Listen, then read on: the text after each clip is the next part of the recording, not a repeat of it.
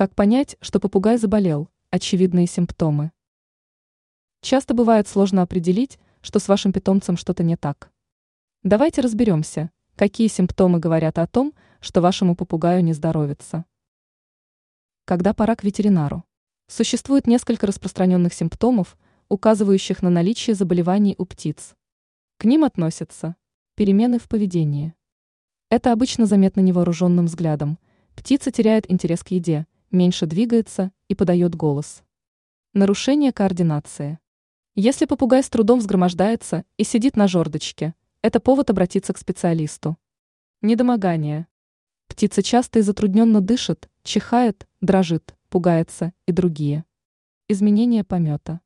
Если рацион не менялся, а у птицы при этом наблюдаются изменения в калии или моче, тоже не стоит откладывать поход к специалисту. Чрезмерное разрастание клюва и когтей, изменение цвета перьев и их выпадение также могут указывать на болезнь птицы. В любом случае, установить правильный диагноз может только специалист, а потому при обнаружении любого из вышеперечисленных симптомов стоит обратиться к ветврачу. Ранее мы писали, как понять, здоров ли попугай.